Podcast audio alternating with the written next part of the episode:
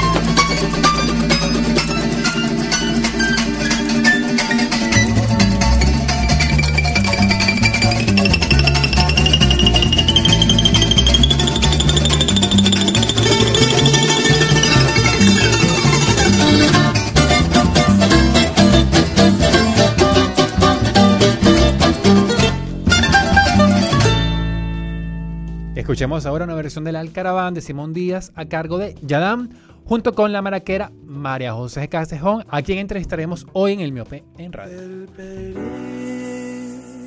en el conuco, la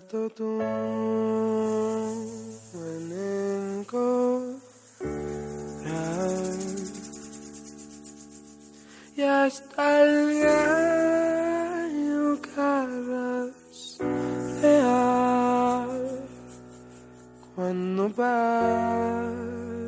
un animal y hasta el gallo carraspea cuando pasa un animal.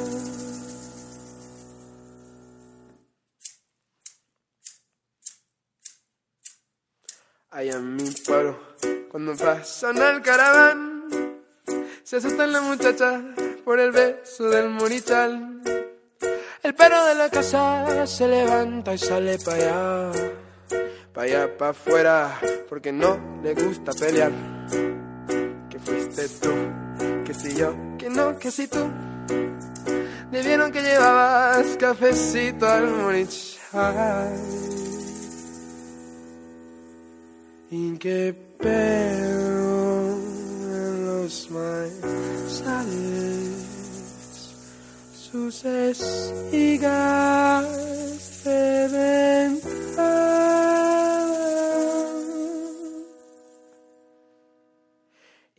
esa noche la luna se puso bonita, bonita que está pero se asusta, se pasa a una cara.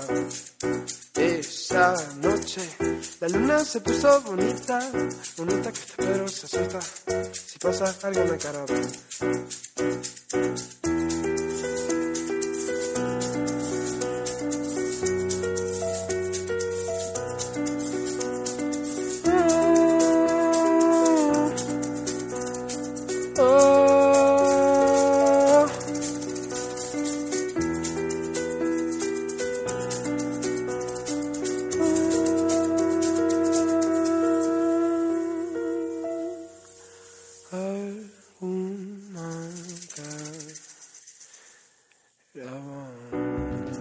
Tenemos en el estudio a María José Castejón, maraquera, integrante ahorita del proyecto SOM 3, además de, bueno, de varias iniciativas individuales de las cuales hablaremos anteriormente. Me gustaría introducir o empezar la entrevista contando cómo yo conocí a María José Castejón. Eso fue ya hace, para ser exactos, dos años y un mes, en junio de 2017, en una actividad llamada Alza tu Música, que se dio en el contexto de las protestas que hubo en, que hubo en ese año, en, en esos meses, entre abril y julio, agosto de, del 2017. Ella participó ahí junto con las piloneras. Y bueno, me cuenta que mucho o bastante ha cambiado en su carrera o su trayectoria a partir de ese, de ese momento, de esa participación, aunque ya haya tenido un recorrido para los acuciosos eh, que seguramente han seguido su carrera, ya saben que ya se había participado ya con sus proyectos Son tres en, en, en varios escenarios y hay algunas grabaciones, en, algunos videos en YouTube que ella, en los que ella aparece. Pero bueno, eh, ha pasado ya dos años. ¿Cómo estás, María José? Bienvenida. Hola, ¿cómo estás, Humberto? Un placer estar acá. Eh, bueno, eh, un honor compartir con ustedes aquí en Humano Derecho Radio. Gracias por esta ventana para conversar y para contar lo que estamos haciendo actualmente. Actualmente eh, se podría decir que Son tres tu proyecto principal. Así es, así es. Son tres, es un proyecto que tiene ya aproximadamente tres años. Ujú. Eh, tenemos, nosotros iniciamos quizás a la inversa de lo que como, como todas los- las bandas iniciarían, ¿no? Tienen como temas originales, en cambio nosotros iniciamos, eh, surgimos porque vimos una vitrina monetaria para nosotros de eventos privados y luego cuando tuvimos la oportunidad de sonar muchísimo juntos, trabajar, hacer, eh, tener más roce ¿no? musical entre nosotros, vimos que nos gustaba cómo sonaba, nos gustaba el proyecto, vimos que también se nos estaban abriendo muchísimas oportunidades tocando con músicos con destacada trayectoria en Venezuela. Eh, tuvimos nuestra primera oportunidad de tocar en un escenario eh, abierto al público, fue en la Plaza Alfredo Sadel, nos invitó la agrupación eh, eh, eh, Me- Mermelada Sound Machine, al- eh, si no mal recuerdo, y, y había músicos que te digo, eh, estaba Eddie, Mar- eh, Marcel, que son los actuales percusionistas y tecladistas de Raguayana, está eh, Beto de Raguayana, cantó un músico invitado, estuvo eh, Laura Guevara, estuvo mm, varias chamas de Bocus. De verdad que fue una experiencia donde por primera vez nosotros, unos chamos que apenas estábamos empezando grupo, com- como el grupo como tal, fue muy bonito y también ver la receptividad que tuvo la audiencia a nuestro trabajo. Fue Ok. bellísimo. Va a ser un repaso. Eh, María José nació en Ciudad Bolívar. Vivió unos cuantos años en Puerto de la Cruz, allá en el estado de Anzoátegui, y for- formó parte de los núcleos del Sistema Nacional de Orquestas Así. Juveniles e Infantiles de Venezuela.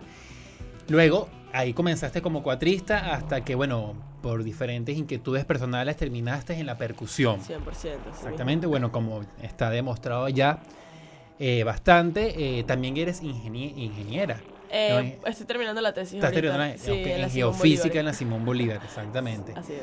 Eh, cuéntame, eh, háblame esos inicios, ¿no? ¿Cómo, cómo fueron tus, tus primeros años o, esas inquietudes con la música? ¿Cómo pasas del 4 a la maraca? ¿Y, cómo, en qué momento te mudas a Caracas? ¿Y cómo surge Son 3? Eh, bueno, esos inicios, tal cual como lo describiste, fueron en cuatro. Eh, mi familia tiene ante- eh, antecedentes musicales, ¿no? Mis abuelos, a pesar de que nunca conocí los que eran músicos como tal. eh, bueno, mi mamá tenía mucha eh, esa sensibilidad musical, quería que entráramos en la orquesta y bueno, fue un super match. Yo casi que me despertaba primero que nadie en la casa los sábados en la mañana para ir a ensayar con la orquesta típica. Luego muto eh, a la orquesta sinfónica, el núcleo de la orquesta sinfónica en Puerto La Cruz, eh, que es ahí donde empiezo a ver clases de percusión. Empiezo a entrar en este mundo de la percusión, todos los instrumentos, el timpani, los teclados, marimba, xilófono, redoblante, bombo, eh, platillos, todo esto eran nuevos colores, nuevos, nuevos aprendizajes para mí. Fue divertidísimo. Participaba Salía del colegio ah, y a las 3 de la tarde ya yo estaba en la orquesta hasta las 9 de la noche. Ok. Para ensayar con la, la infantil, con la juvenil, con la sinfónica, tener talleres y bueno, luego llegar a mi casa a estudiar. Si, estu- si me lograba tener algo de, de- de- de- de despertar todavía. y, y bueno, así fueron todos mi cuarto y quinto año. Fue una experiencia bellísima para mí. Y ya luego que culminó la- el, el colegio, El colegio. me vengo para acá, para Caracas, eh, a estudiar en la Universidad Simón Bolívar, que para mí, obviamente, era como una pausa, ¿no? Por no decir un final, porque en ese momento fue bastante duro tener que elegir en no continuar con esa actividad diaria que yo venía llevando de musical a pasar a ser completamente académico, ¿no? Ok. Eh, entonces es por esto que yo me traje mis baquetas, me traje mi- mis maracas, que era lo más fácil, portable que podía tener. Y bueno, empiezo la universidad, hay muchísimas actividades, eh, me- a mí me encanta mucho participar en lo que es actividades culturales, deporte, estar muy al día con todo lo que está sucediendo a nuestro alrededor. Creo que eso es una característica de, de los músicos o de las personas que nos gusta el arte en general. ¿Por qué del amplio mundo de la percusión elegiste las maracas? Em, bueno, justamente en la universidad me veo con la oportunidad de participar en varias agrupaciones y siempre cargaba mis maracas y siempre las llevaba y bueno, tocaba maracas. Eh, si escuchaba un cuatro, un piano, sacaba mis maracas y tocaba con ellos maracas y hasta que hubo una agrupación que armamos literalmente de un ensayo de gaitas Ok. y la pianista tocaba pajarillo increíble, el bajista de verdad tocaba música venezolana, se montaba en un pajarillo, se montaba en un joropo, se montaba en un golpe tuyero y fue como wow. Entonces la cuatrista también tenía demasiado el swing, luego yo con los maracas y fue que ok, ya tenemos que hacer de esto algo como que nos vemos aunque sea para hacer música. Entonces surgió la agrupación que se llama El Son de Palma y con esa agrupación eh, seguí tocando música venezolana, me permitió eh, verle lo bonito a las maracas también extras, ¿no? Me daba esa, ese otra cosa, me daba esa oportunidad de seguir con la música, me permitió continuar a pesar de mis actividades académicas en, en todo mi, mi sensibilidad musical, me la estaba nutriendo, me la seguía permitiendo disfrutarla, ¿no? Entonces sigo tocando con la Son de Palma, luego me dan, se me abren otras oportunidades para otras agrupaciones y así fue pasando y todo gracias a que las maracas me permitían expresarme, me permitían seguir sintiendo y viviendo la música. Además que tenías o tienes una, un vínculo muy estrecho con la música tradicional venezolana porque tu familia, tus padres son de Sarasa. Así es, así En es. Mi familia es de Sarasa, Estado Guárico y literalmente todas mis vacaciones, mis fines de semana largos, mis navidades, mis carnavales, todo, todo siempre era en, en Sarasa. Y sabrosísimo porque la música en Sarasa es 100% llanera. Quizás cuando era chiquita no lo disfrutaba tanto por todo el tema como que, ay, qué fastidio, papá, mamá. Claro. Y ya después era yo la que decía a mi papá, papá, vamos al amanecer llanero, papá, vamos a tal. Y así fue y lo viví, lo disfruté muchísimo y creo que gracias a eso, eh, mm, de verdad, forjó lo que soy hoy. ¿Cómo surge Son 3? Son tres surge porque justamente eh, Manuel Ortiz y Luis Anselmi, eh, ellos hacían música inicialmente juntos. Y cuando eh, Manuel le pregunta a Luis, dice, mira, ¿tú conoces a esta chama que toca maracas? Creo que me vio por un video en Facebook. Y Luis le dice, sí, vale, ella es de la Simón, nosotros tocamos juntos en las gaitas. Y Luis me contacta y me dice, hola Majo, ¿cómo estás? Mira, eh, un amigo y yo, Manuel, quisiéramos que nos reuniéramos a tocar, tenemos un evento privado y nos encantaría que nos acompañara. Y así mismo nos reunimos un día, un viernes, en un cubículo que literalmente era un 2x2, nos metimos los, los tres a tocar y montamos aproximadamente 15 temas, todo salió bellísimo. Y fue un match, un match, un click y fue perfecto porque al día siguiente era el evento, participábamos, tocamos, la gente se animó muchísimo, más bien fue como un wow, tenemos que seguir haciendo música, el efecto fue impresionante. Y bueno, de ahí fueron aconteciendo muchísimas cosas y muchos sucesos que nos han llevado hasta donde estamos hoy. Me imagino que hay planes de hacer- de sacar un disco, ¿no? Claro, 100%. De hecho, eh, te lo iba a comentar, ahorita estamos trabajando en sacar eh, un- nuestro primer EP.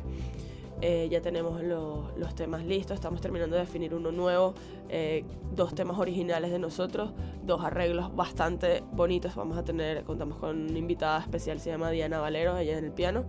Eh, estamos terminando de definir eh, este, este último tema que queremos grabar. Ya me estoy muriendo por mostrárselo a todo el mundo.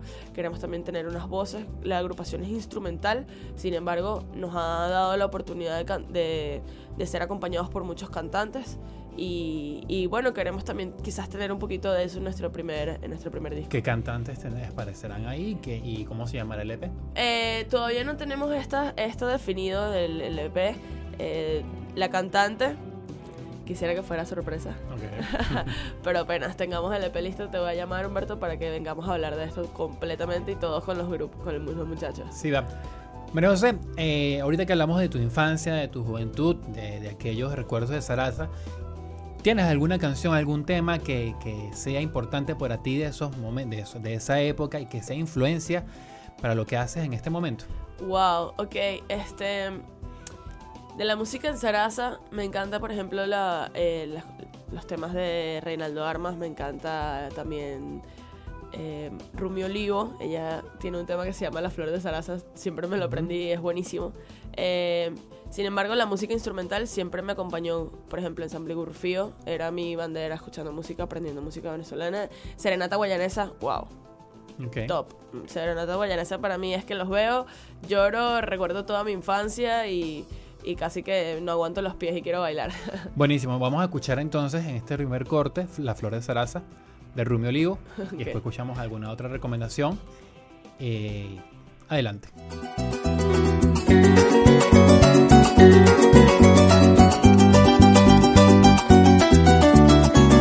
Yo soy la flor de zaraza, ligera como el venao. Soy caballo en las maracas cuando el joropo es tramao. Yo soy la que pique el cuero, el del toro cimarrón. Soy la tápara de suero picante cuando hay amor. Yo soy, yo soy, yo soy la flor de zaraza, ligera como el venao. Soy caballo en las maracas cuando el joropo es tramao. Yo soy la que pique el cuero, el del toro cimarrón. Soy la tápara de suero picante cuando hay amor. Soy la brisa del paisaje, la sonrisa del corral, el melero en el ramaje.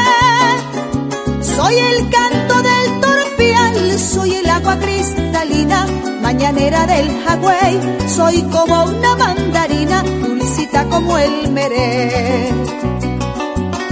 Soy la brisa del paisaje, la sonrisa del corral, el melero en el ramaje.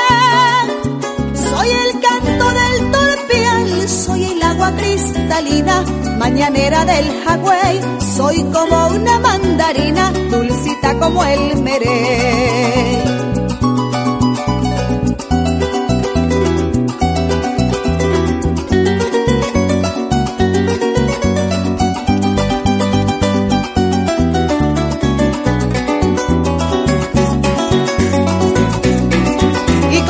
Inspiración de Simón Díaz, de Venezuela para el mundo.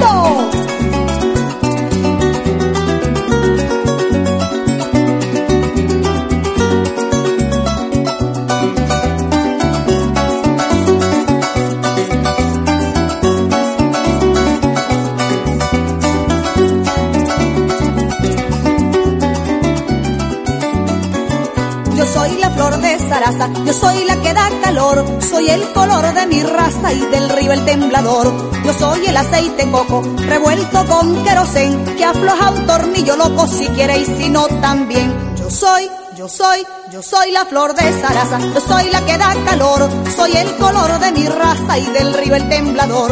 Yo soy el aceite coco, revuelto con querosén, que afloja un tornillo loco si quiere y si no también.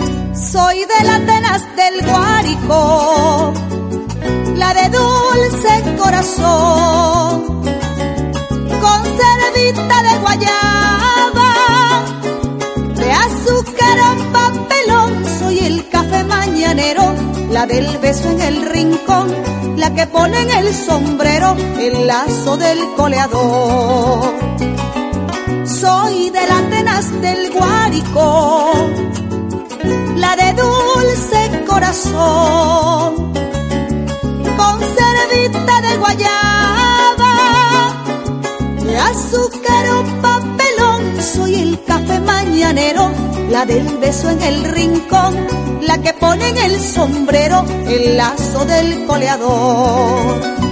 Yo soy la flor de zaraza, ligera como el venao. Soy caballo en las maracas cuando el joropo es tramao. Yo soy la que pique el cuero, el del toro cimarrón. Soy la tápara de suero picante cuando hay amor. Yo soy la flor de zaraza, yo soy la que da calor. Soy el color de mi raza y del río el temblador. Yo soy el aceite coco, revuelto con querosén, que afloja un tornillo loco si quiere y si no también.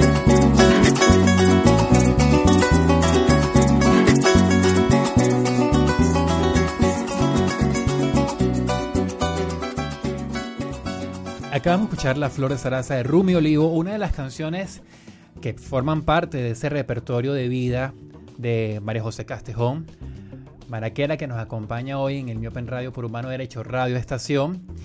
María José, eh, te hemos visto, bueno, los que te siguen eh, han visto, te han visto muy activa en redes, no solamente con, con tu agrupación Son Tres, sino también en, en, en prestaciones no solamente musicales, sino también quizás de emprendimiento, de empoderamiento.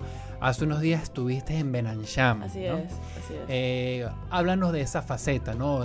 Porque sé que no, no es la primera vez que lo haces. Bueno, eh,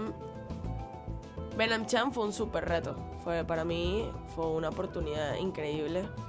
todavía estoy muy emocionada, todavía estoy feliz y todavía yo estoy aprendiendo de todas las cosas que surgieron y del, del impacto que, que pudo generar una, una, un relato que se convirtió en algo que muchas personas se identificaron con eso. Y todavía yo hoy te le digo como que, wow, no me lo creo. Eh, Es algo completamente nuevo, el emprendimiento yo creo que todas las personas aplicamos el emprendimiento desde, nuestro, desde nuestra, nuestro día a día, desde lo que tú haces. Tú, por ejemplo, Humberto, con el tema del periodismo, eh, y este proyecto para mí es un emprendimiento que tú haces eh, con la ONG, wow, increíble, ¿no? Este, y en mi caso era el tema musical, en mi caso era el tema de que eh, las maracas yo llevo la bandera como de que las maracas pudieran, son un instrumento de acompañamiento, pero a la vez son un instrumento que tiene muchísimo material, tiene muchísima, muchísimo protagonismo a desarrollar, ¿no? Y, y bueno, eh, en vista de esto, hace tiempo, el año pasado, eh, como a, fechas de octubre, el Fernando Ríos, él es un crack en el tema de marca personal. Él Ok. me estuvo ayudando y me pidió que por favor presentara un proyecto mío, solo, mi, mi primera vez sola, en su proyecto Apasionados, ¿no? Que era un, un panel donde, se, donde los emprendedores iban a tener la oportunidad de sentirse a gusto, apoyarse, darse más auge a lo que están haciendo, conocer, networking, etcétera. Entonces él me ayudó como que a conceptualizar y desarrollar este, eh, eh, encaminar, ¿no? Todo este, este, estos pensamientos, esta energía, esta pasión por las maracas.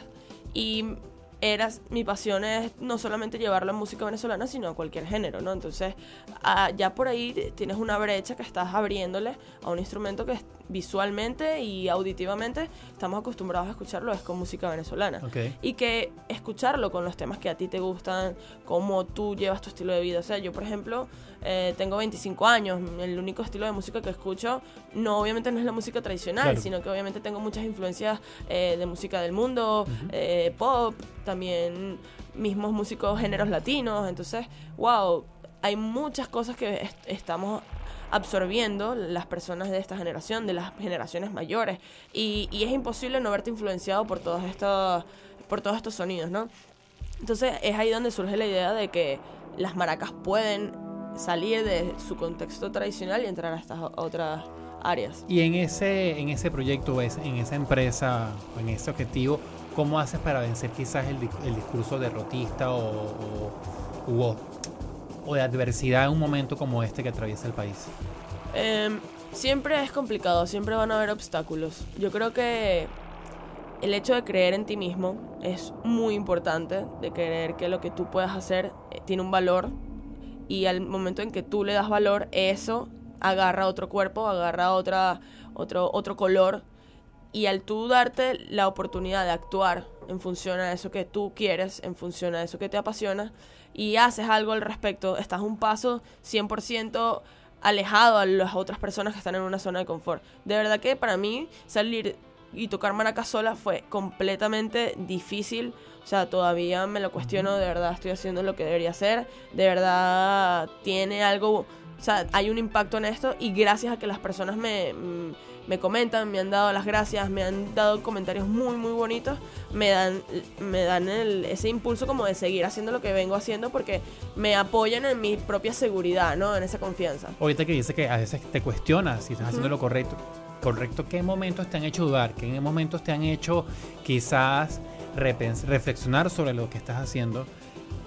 Bueno, em, yo creo que para, en mi caso particular, ser músico y, y dedicarme eco- o sea, profesionalmente ya a esto y, y ver una oportunidad para mí en el tema musical, eh, no, es, no es fácil porque la música siempre ha sido algo que va a depender 100% de ti. Va a depender 100% de lo que estés creando, de que estés trabajando en eso, a pesar de que no tienes un horario de oficina, tú eres tu propio horario de oficina, tu casa es tu propio eh, sitio de trabajo y ya, por ejemplo, en el caso de los músicos, mi sitio de trabajo es toda la ciudad.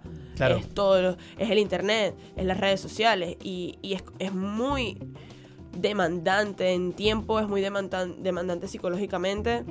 Y en, a nivel de creatividad es mantenerte el día constante, siempre estar en las tendencias, en las tendencias musicales, siempre estar tú activo en lo que te gusta a ti, crear contenido. Eh, son muchas herramientas que dependen 100% de ti, no dependen de más nadie. Y yo creo que es mucho más complicado que estar eh, que tener una profesión y tener, o sea, una profesión me refiero a quizás algo más académico, ¿no? Para mí yo lo veo muchísimo más difícil. ¿Y en qué momento para ti empezaron a cambiar las cosas? ¿En qué momento eh, quizás esos pasos primerizos, ¿no? esos momentos incipientes de tu carrera, empezó a ser más demandante y más satisfactorio para ti? ¿Qué cambió todo? Eh, son tres. Son tres cambió todo porque se convirtió muy demandante y está, llegó un momento que teníamos, nos llamaban muchísimo para tener eventos privados, estaba ganando dinero, podía mantenerme a mí misma, cambió todo cuando le dije a mis papás, no me manden más plata, yo puedo mantenerme. Entonces ahí cambia todo porque en ese momento tú, tú prácticamente dices, bueno, dependes de, dependo de mí. Si no trabajo, no genero. Si no trabajo, no tengo para pagarme eh, mis cosas, no tengo cómo comer. O sea, literalmente en ese momento te das cuenta de la responsabilidad que puedes ya, o sea, ya es el momento en el que te conviertes responsable de ti mismo y y también te conviertes responsable en el hecho de que lo que estás haciendo debe crear un, un, buen, un buen impacto, lo que estás creando tiene que tener un sentido, tiene que tener una razón de ser, tiene que tener algo bonito que contar porque eh, no creo en hacer las cosas a medias, sino llevarlo todo a hacer lo mejor posible, la mejor versión de lo que podemos ser. Entiendo, bueno, José. Y estás, bueno, o digamos, eh, también es, ¿cómo decirlo? Cuesta arriba hacerlo con un instrumento que podría ser considerado menospreciado o subestimado por muchos, ¿no? 100%. Que ven como un simple, un mero acompañamiento de sí, tantas sí, cosas. Tal cual, tal cual. Es, es, difícil, pero yo creo que no es imposible una vez que tú muestras. Eh, las personas en verdad, yo creo que simplemente, obviamente subestiman algo, porque, pero por una, por un, por un por una percepción. Todo es un tema de percepción. Una vez que tú les presentas la diversidad que pudiera tener, las personas, wow, no, sí, puedes hacerlo con esto, ok. Y todavía hay ese... El tema de las maracas es que no es un instrumento melódico, es un instrumento 100% de percusión. Tienes unas frecuencias altas, a pesar de ser percusión. Las percusiones normalmente tienen, ¿sabes? El tema del bombo te da un beat. En cambio, las maracas no, las maracas es algo eh, más decorativo, como lo dirían muchos en la música tradicional venezolana. Y, y el tema de las maracas más bien me ha permitido como que, wow, le he dado como quizás una voz al instrumento y eso me ha gustado muchísimo. Has tenido unas referencias incluso que pocos músicos han tenido la oportunidad de, de tener, que es la de compartir incluso escenarios y experiencias con personas que consideras o sea, personas como eh, eh, Juan Ernesto Laya, de Ensamble Gurrufido y Manuel Rangel. Claro, 100%. Eh, Manuel Rangel es una de mis influencias con el tema de, de, la disrupción ¿no? del instrumento a una, un auge más contemporáneo. Y luego tienes, bueno, no luego, primero que todo, tienes al maestro Ernesto Laya que para mí es el mejor maraquero del mundo. O sea, lo que él logra hacer con las maracas, visualmente, tú lo ves y dices, no puede ser. es prácticamente imposible todo lo que hace y es increíble, absurdamente asombroso. Entonces, para mí él es el, top. Y de hecho, cuando Ensamble Gurrufío me invita a participar con ellos en un evento de la CAF, wow, te podrás imaginar, yo sudaba de, de pies a cabeza porque los zapatos de Ernesto Laya son imposibles de llenar. Más bien me vi con la tarea de brindar algo diferente, pero cumpliendo siempre eh, los temas rítmicos, melódicos que Ensamble Gurrufío se caracteriza. y, bueno, gran reto, la verdad. Sé que hay una canción que, quieres compartir con nosotros. Ah, hay un, hay un tema que a mí me, me marcó muchísimo, se llama Ofrenda a San Agustín de Vitas Brenner. este tema lo compuso Vitas Brenner hace mucho tiempo, en 1970 y pico. Eh, y te impresionas porque lo que estás escuchando es, el, es la música que, venezolana que, que viene a continuación. Yo creo que es la nueva, la, la nueva tendencia y, fue escrita en 1976 o 8, no recuerdo exactamente. Y, y es un tema hermosísimo, es cautivador Y se vienen cosas con soundtracks parecidísimas a esto. Un tema además que versionaron los amigos invisibles en Superpod Venezuela, si no me equivoco. Sí, Sí. creo que desconocía este, este fact. Ahorita vamos sí. a hablar de esto. Ahorita vamos a hablar de. Escuchemos entonces del disco Ofrenda de Vitas Brenner el tema San Agustín.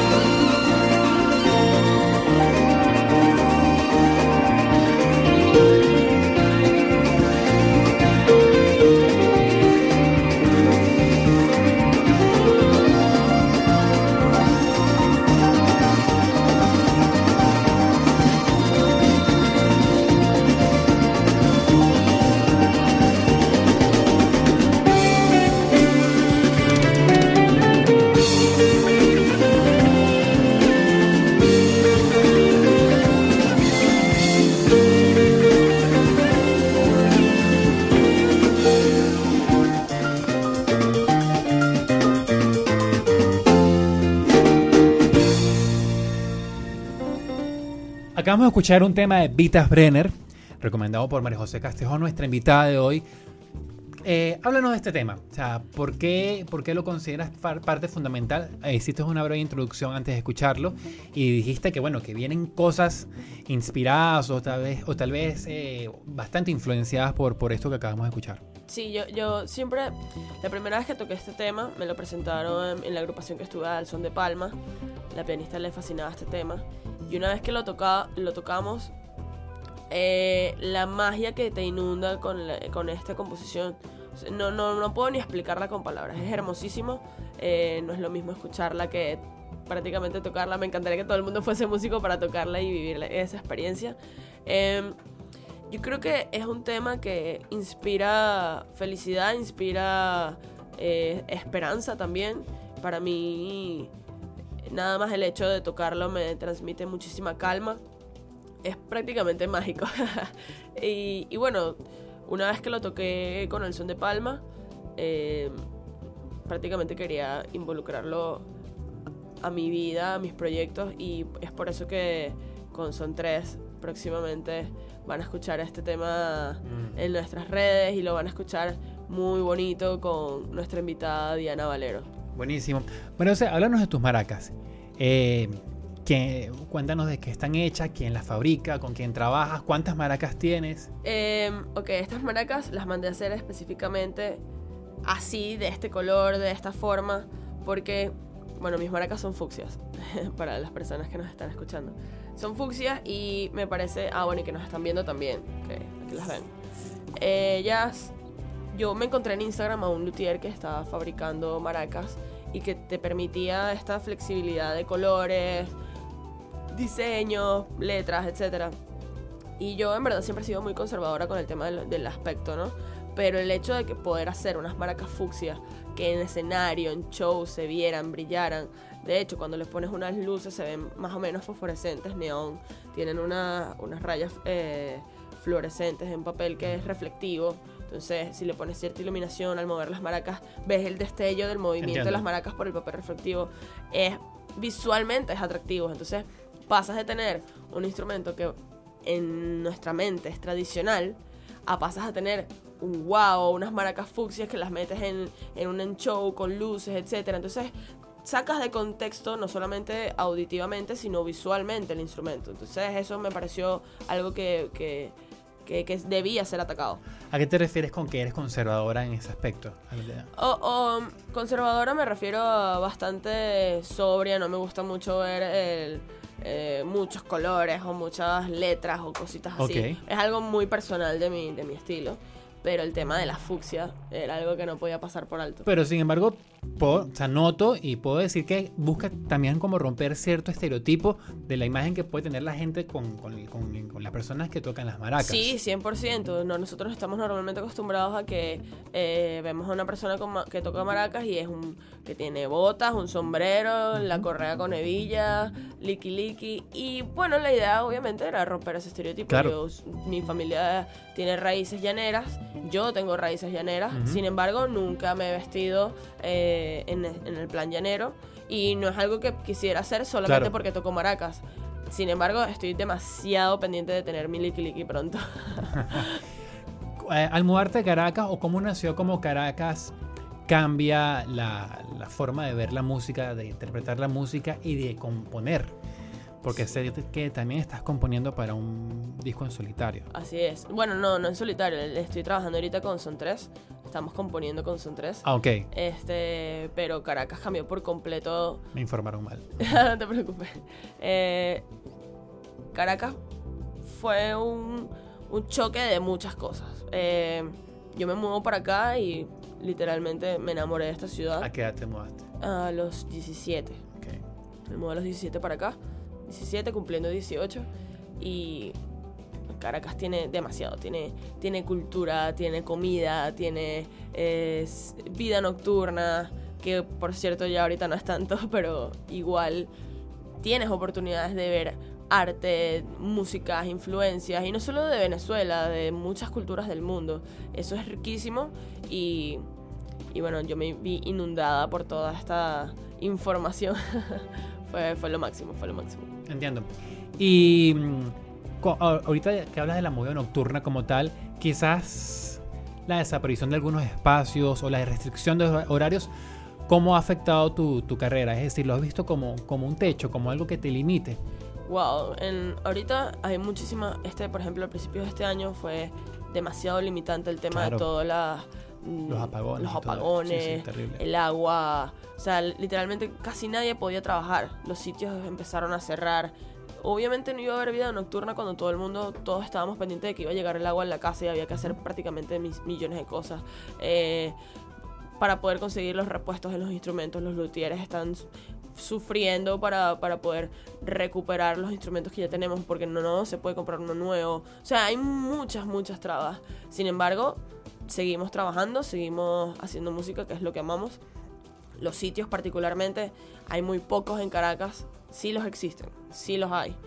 Pero el tema de vida nocturna, tocar de noche, tener shows privados de noche, es muy complejo. O sea, tienes que con- considerar muchos factores de logística, transporte, seguridad, alimentación. O sea, ya, ya pasa a ser algo casual y sencillo a ser un plan de logística que tienes que considerar. ¿En algún momento te, has sentido subestimada por el hecho, primero, de ser mujer quizás en un género o en un mundo en el que los hombres han predominado históricamente y por ser tan joven?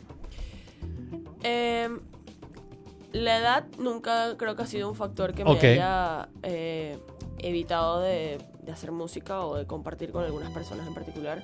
El tema del- del- de ser mujer, yo creo que, mira, te digo algo, los maraqueros todos me han abierto las puertas, me han dado felicitaciones, me han eh, más bien mostrado y yo les pido que todo el mundo que me enseñe todo lo que pueda porque, o sea, esto es un camino que eh, estoy, estoy emprendiendo y todavía me falta mucho, Claro. mucho por aprender.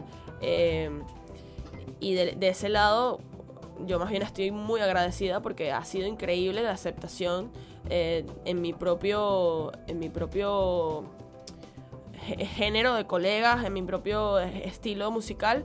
Me han abierto muchísimas las puertas, me han, me han apoyado incluso, me han dado ánimos.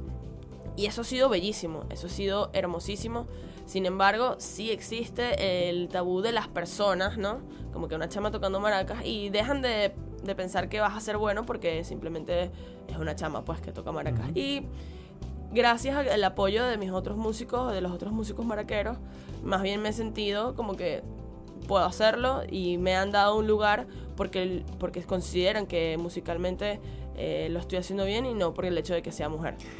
Vamos ya al último negro, al último corte y antes, ¿alguna otra canción que quieras compartir con nosotros? Hay No sé. un, hay un tema que es muy, muy bueno, es una, una- una banda que se llama Snarky Puppy. Ellos hacen, están en el tema de jazz contemporáneo. Se llama Lingus. Les va a encantar. Ok, buenísimo.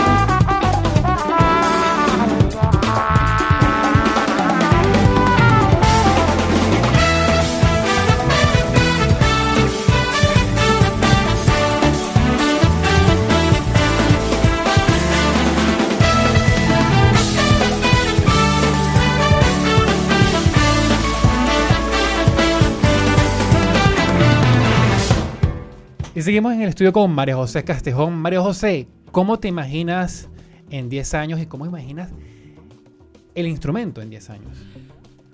Ok, esa es una pregunta retadora. Primero por el hecho de que la innovación tecnológica ahorita prácticamente es exponencial. O sea, lo que yo me imagino que puedo hacer en dos años, eh, probablemente lo puedo hacer en tres meses. Ujú. Pero en 10 años me imagino viajando por el mundo, conociendo culturas, la música de otras culturas, eh, tanto en otros continentes como en mi propio continente. Me encantaría poder tener esta oportunidad de hacer esto. Me encantaría hacer un concierto, el mismo concierto que hizo, por ejemplo, Manuel Rangel Pataruco. Tengo la tarea de, de hacerlo también y, y probar a ver qué tal, qué tal me va con eso. Em, también, ¿cómo me imagino con el instrumento en el futuro? Mira, yo creo que podemos hacer un instrumento de maracas que se amolde a, a tus movimientos del cuerpo. Algo así como un Wii, como cuando juegas Wii con tenis, Ujú. ¿verdad?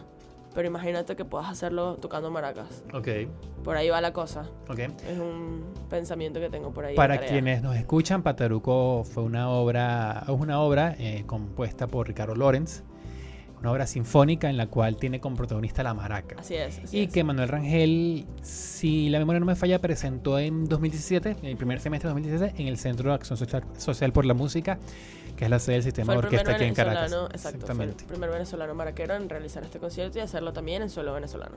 ¿Te gustaría, obviamente, eh, interpretar, ser tú la solista en ese momento? Sí, me fascinaría. Tengo mucho que estudiar. Tengo varias, varias cosas que quiero lograr antes de, de darme la tarea de hacer ese concierto, pero está en mi must-do list. Exactamente. Eh, y como solista, ¿no te, no, no, no, te inquieta? ¿No tienes un gusanito por ahí que...? que Sí, te- sí, sí, sí, sí, sí, sí, lo tengo. Eh, estoy haciendo muchísimas cosas ahorita. Tengo, estoy tratando de repartirme para poder hacer, hacer, hacer todo lo que quiero, quiero lograr. Pero el año que viene me quiero fajar con algunas cositas yo personales. Entiendo. Obviamente eh, estamos en un momento en el que muchos músicos están emigrando. Eh, bueno, el, el sistema de orquesta, eh, en el cual te formaste, lo está viviendo muchos músicos. ¿Está en tus planes? ¿Ha estado en tus planes quizás expandir o pro- probar eh, en otras plazas? Yo creo que siempre está esa opción, ¿no? De, de viajar. Ahorita no tengo planes de salir del país. Si, si hago algo afuera es ir y venir, ida por vuelta. No sé cuánto tiempo, podría ser una opción. Pero mi sede está aquí en Caracas, en Venezuela. Entiendo. Bueno, María José, eh, sé que tienes algo preparado para, para interpretar. Bueno, no, no en- es, es como una- un pequeño solito que quería com- compartir con ustedes. Perfecto. Eh, espero que lo disfruten y bueno, muchísimas gracias a Radio Humano eh, por Humano Derecho. Derecho Radio. Disculpame, No, tranquilo. Eh, gracias a todos ustedes por, eh, por escuchar este programa y bueno, que disfruten. Los micrófonos y la cámara Así son es. tuyos.